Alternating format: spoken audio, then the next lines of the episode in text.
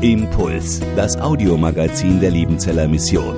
Predigten, Veranstaltungen und Specials weltweit am Leben dran. Impuls zum Nach- und Weiterdenken.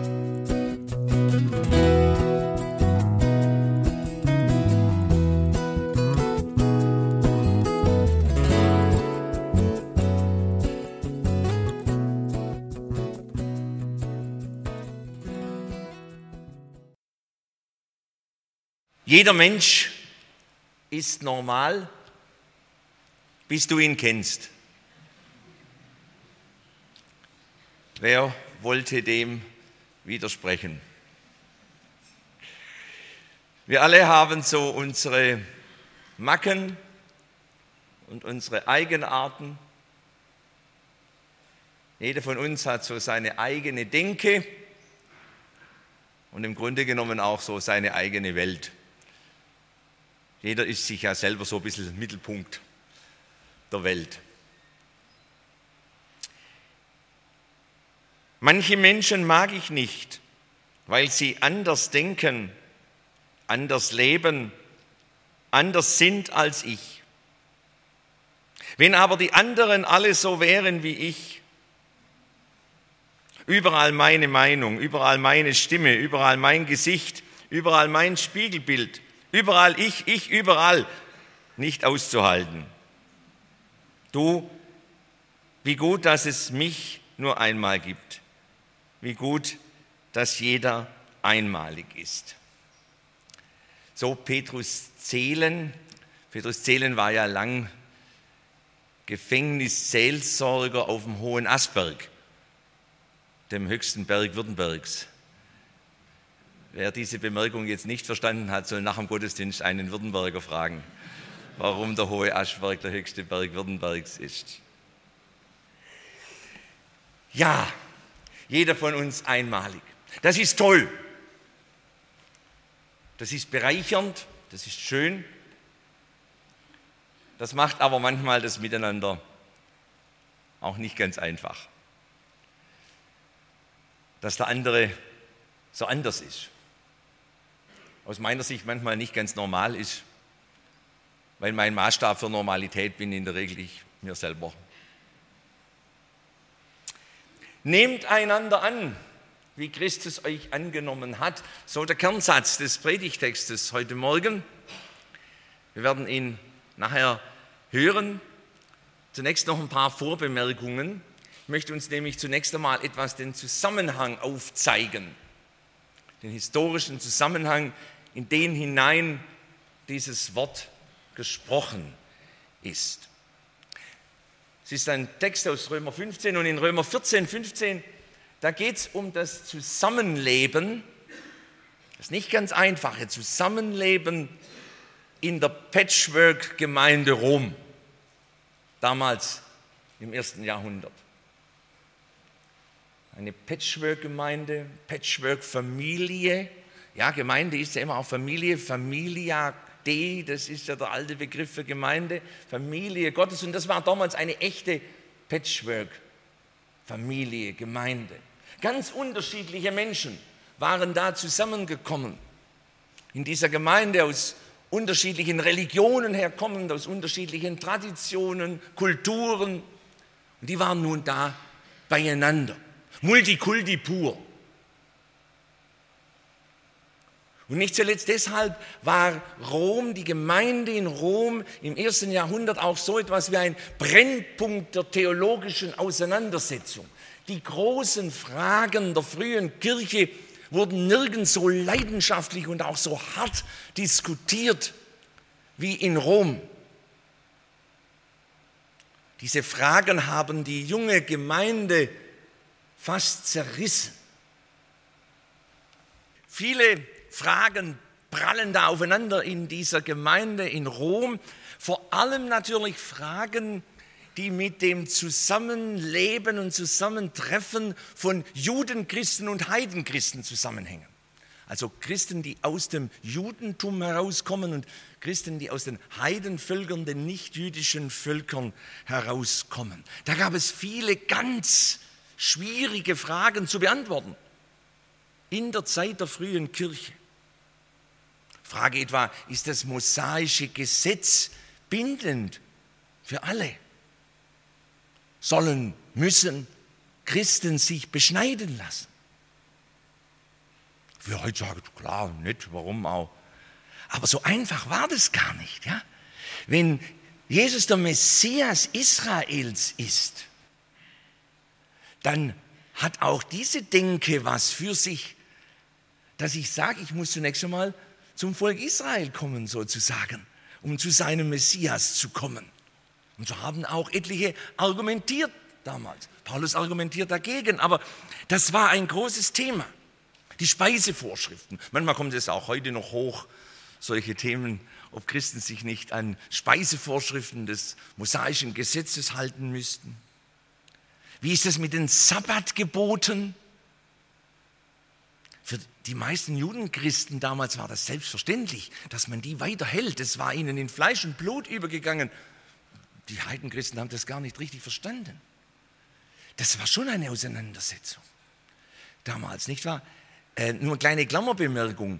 Die Kirche hat dann ja sogar entgegen der zehn Gebote, entgegen des alten Sabbatgebots, ihren Feiertag auf den ersten Tag der Woche gelegt, anstatt auf den letzten. Ja, Sabbat ist der Samstag. Wir feiern den ersten Tag der Woche. Warum? Weil die frühe Kirche gesagt hat, das ist der Tag der Auferstehung Jesu. Und damit der Beginn der neuen Schöpfung. Und das ist für uns entscheidender wie die Vollendung der alten Schöpfung. Jeder Sonntag ein kleines Osterfest. In dem liebe ich auch so die Osterkerze bei uns in der Kirche, ja, dass die am Ostermorgen entzündet wird und dann immer im Gottesdienst brennt, als Zeichen der Gegenwart des Auferstandenen im Gottesdienst. Jeder Sonntag ein kleines Osterfest.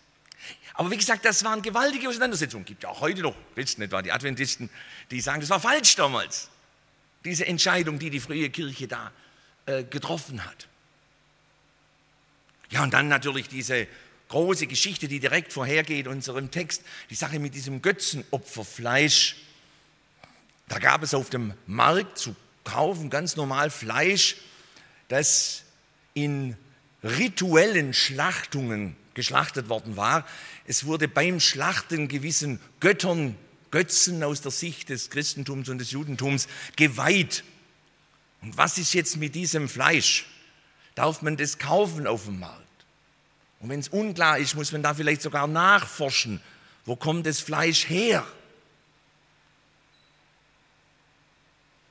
Für manche war das der definitive Abfall vom Glauben. Wenn da einer Götzenopferfleisch isst, Fleisch, das einem Götzen geweiht ist. Paulus sieht es lockerer. Aber das war eine, eine entscheidende Sache. Oder noch eine Frage, die damals, und die spielt im Kontext auch eine Rolle.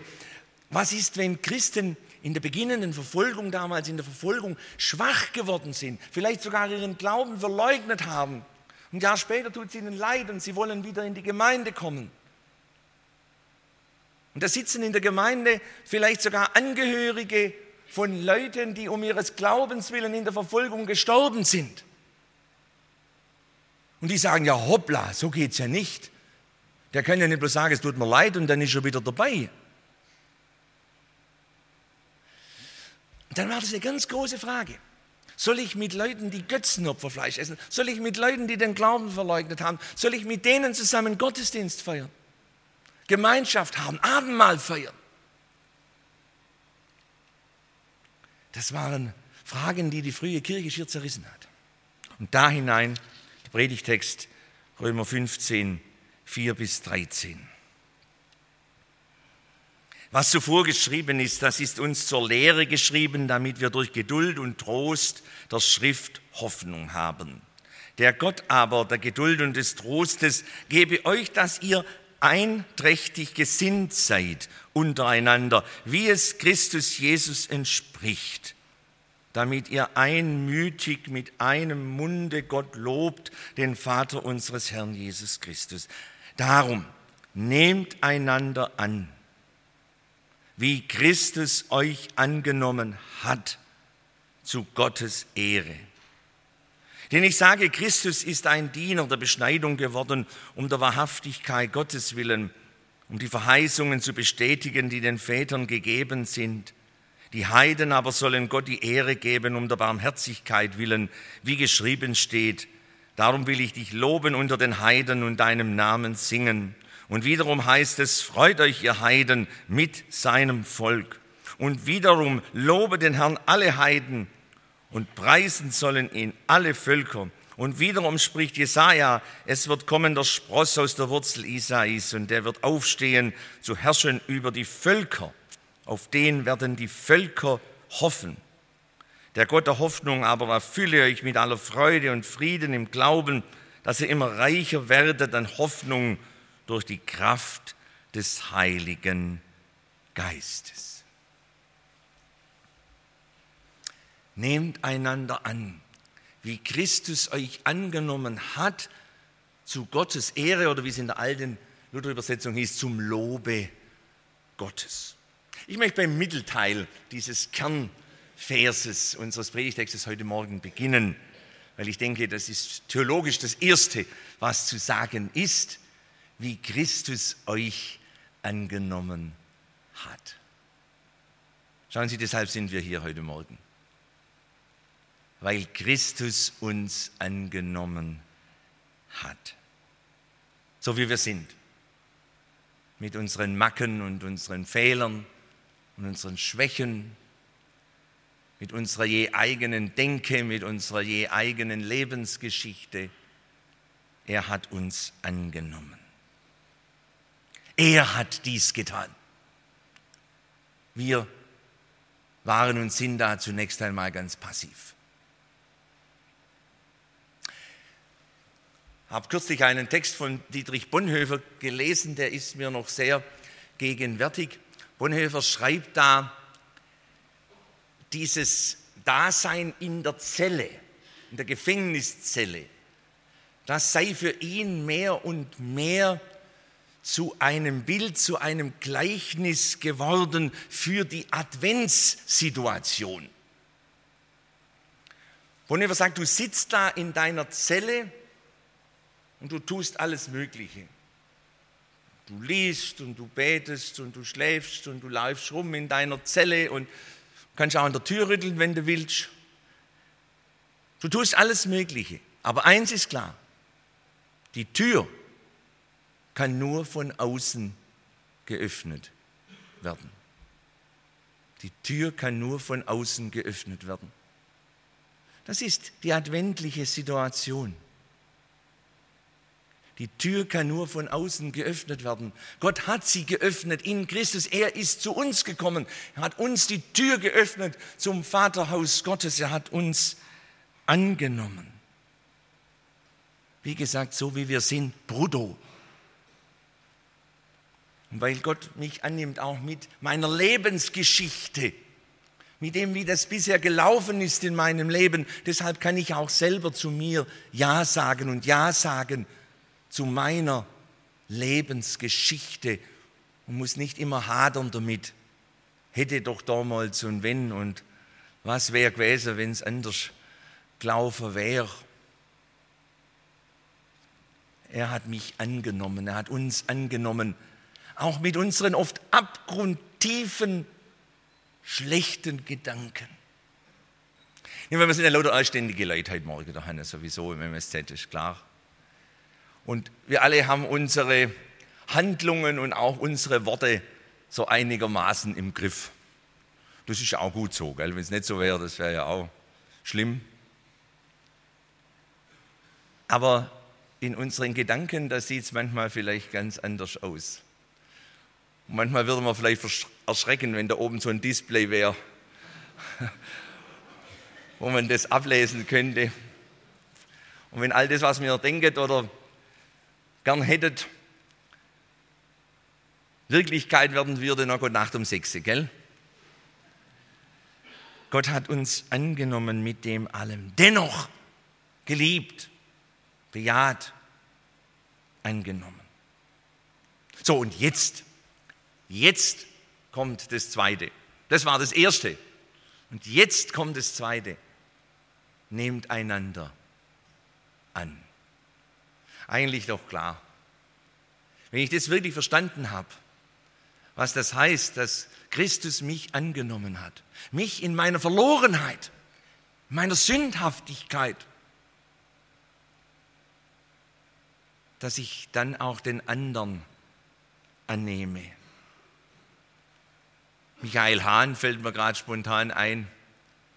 Wenn ich andere Menschen finde, wieder deinen Willen tun, zeig mir darin meine Sünde, in mir wird ein gleiches ruhen.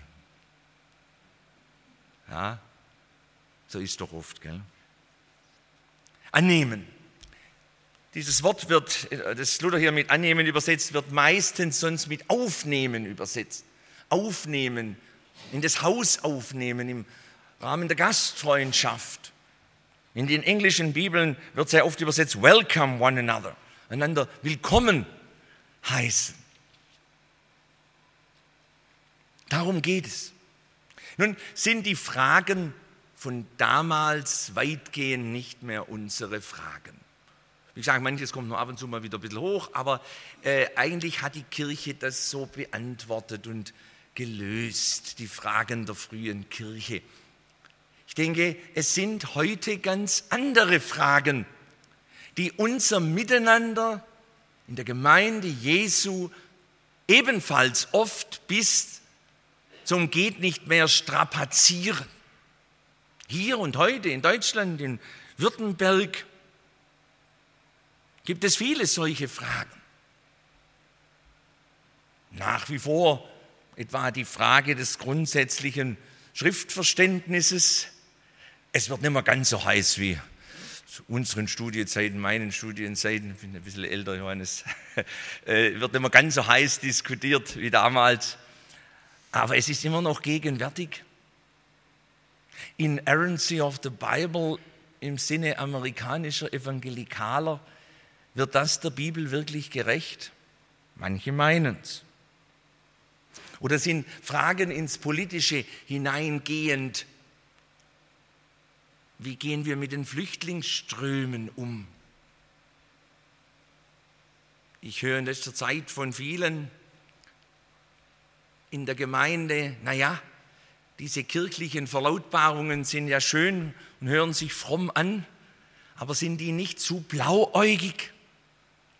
Ja, werden da nicht Gefahren ausgeblendet, die mit dem Ganzen zusammenhängen? Sind nach wie vor Fragen des Schöpfungsverständnisses, der Ökumene, des interreligiösen Dialogs, des Missionsverständnisses, aber etwa auch der Gottesdienstgestaltung und des Liedguts, für die heute gerungen werden. Ähm, ja, ich glaube, ich das erzählen. Äh, es war interessant, in, letzte, in den letzten Wochen bin ich ein paar Mal angesprochen worden von Leuten, die mich gefragt haben, wie ich das sehe. Ihnen seien manche Gemeinschaftsgemeinden, auch des LGV, zu charismatisch geworden in den letzten Jahren. Gedacht ist wohl an Lobpreisblöcke und Teile, mit denen sich manche schwer tun. Dann gibt es wieder andere, die sagen, das ist mir eigentlich immer nur zu wenig. Und die deshalb zu neucharismatischen Jugendgemeinden oder wo immer hingehen, wo eine ganze Stunde lang Lobpreis ist. Oder wenn wir gerade schon bei den Gemeinschaftsgemeinden sind, an manchen Orten wird sehr bitter gerungen um das Miteinander von Gemeinschaft und Landeskirche. Meistens geht es dann los, wenn die Gemeinschaftsgemeinde am Sonntagmorgen ihren Gottesdienst hält. Dann ist es oft, ja, sehr bitter, die Auseinandersetzung, die es da gibt. Eine große Frage, über die man diskutieren kann. Altes Ergänzungsmodell oder Freikirche in der Landeskirche oder wie auch immer. Wie gesagt, in manchen Gemeinden, in manchen Orten wird da sehr hart darum gerungen. Oder natürlich etwa die ja, Frage Nummer eins gerade in der Württembergischen Landeskirche, weil jetzt auch wieder in der Synode. Wie gehen wir als Gemeinden mit gleichgeschlechtlich Liebenden um? Dann werden wir als Württembergische Landeskirche noch eine Antwort geben müssen. Da drücken wir uns gerade drum. Ich habe jetzt ein paar Sachen einfach mal angesprochen. was uns heute manchmal, wie gesagt, auch wie damals bis zum Zerreißen bewegt. Sehr unterschiedliche Fragen, ist mir klar. Manche sagt, jetzt hat er aber alles ineinander geschmissen. Nicht bloß äh, Äpfel und Birne, sondern auch noch Kirsche und Zwetschge dazu. Ist mir schon klar. Aber ich denke, das ist eine Gemengenlage, wie wir sie auch in der frühen Kirche hatten. Es gäbe noch mehr zu sagen. Und ich möchte auch sagen, in vielen dieser Fragen habe auch ich selber gar keine fertige Antwort. Bin da auch oft noch suchender, fragender unterwegs. Ganz klar. Mir geht es jetzt auch um etwas anderes. Ich möchte jetzt auch diese Fragen, die ich angesprochen habe, gar nicht argumentativ bearbeiten. Heute Morgen, das wäre auch zu viel, was ich angesprochen habe, dann hätte ich mich auf eins konzentrieren müssen. Sondern mir geht es um das andere von unserem Text her. Nehmt einander an, wie Christus euch angenommen hat. Haltet unterschiedliche Meinungen aus.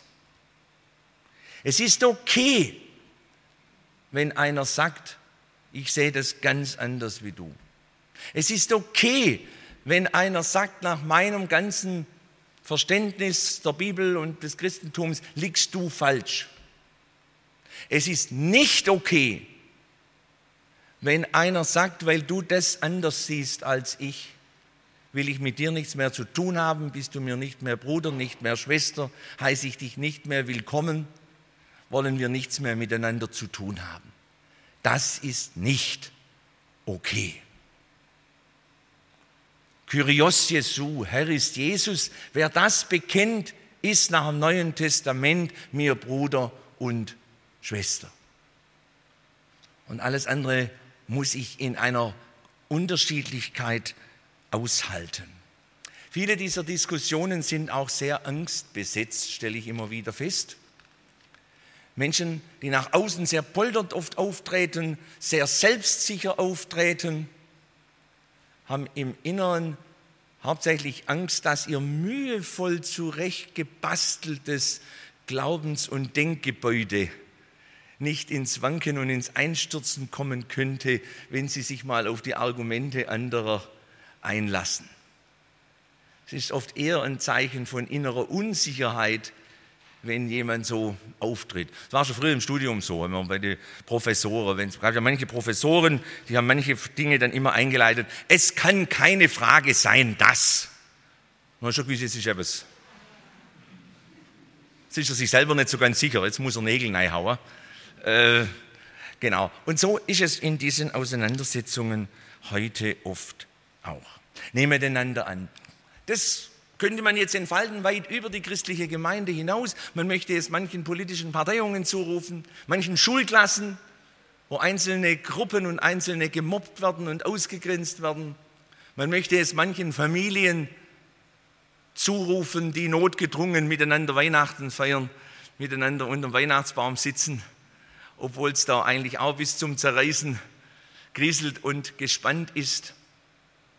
Und doch möchte ich eigentlich so wollte ich heute Morgen bei der Gemeinde Jesu bleiben. Denn ich denke, auch Paulus geht es hier um die Einheit und das Miteinander der Gemeinde Jesu dort in Römer 14 und 15.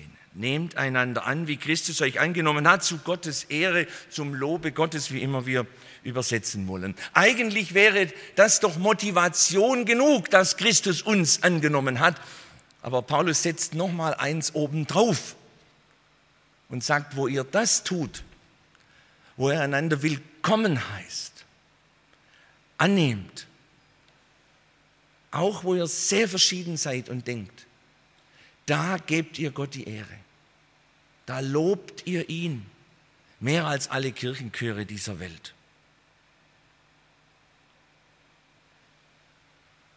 Jeder Mensch ist normal, bis du ihn kennst den anderen annehmen in seinem Anderssein, den anderen annehmen in seinem aus meiner Sicht Unnormalsein. Wie gesagt, das ist nicht immer leicht, aber es ist eine Chance. Es ist eine Chance, auch gemeinsam den Glauben zu bezeugen, Gott die Ehre zu geben, ein positives Zeugnis zu geben nach außen in die Welt hinein. Es ist eine adventliche Chance, dass wir miteinander freudig die Güte Gottes bezeugen, von der wir leben. Nun tragt eurer Güte hellen Schein weit in die dunkle Welt hinein. Freut euch, ihr Christen, freut euch sehr, schon ist nahe der Herr.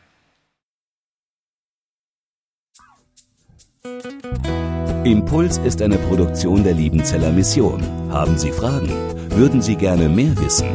Ausführliche Informationen und Kontaktadressen finden Sie im Internet unter www.liebenzell.org. Die Liebenzeller Mission produziert ebenfalls das Fernsehmagazin Weltweit am Leben dran. Informationen zur Sendung und zum Empfang gibt es unter www.weltweit-magazin.de.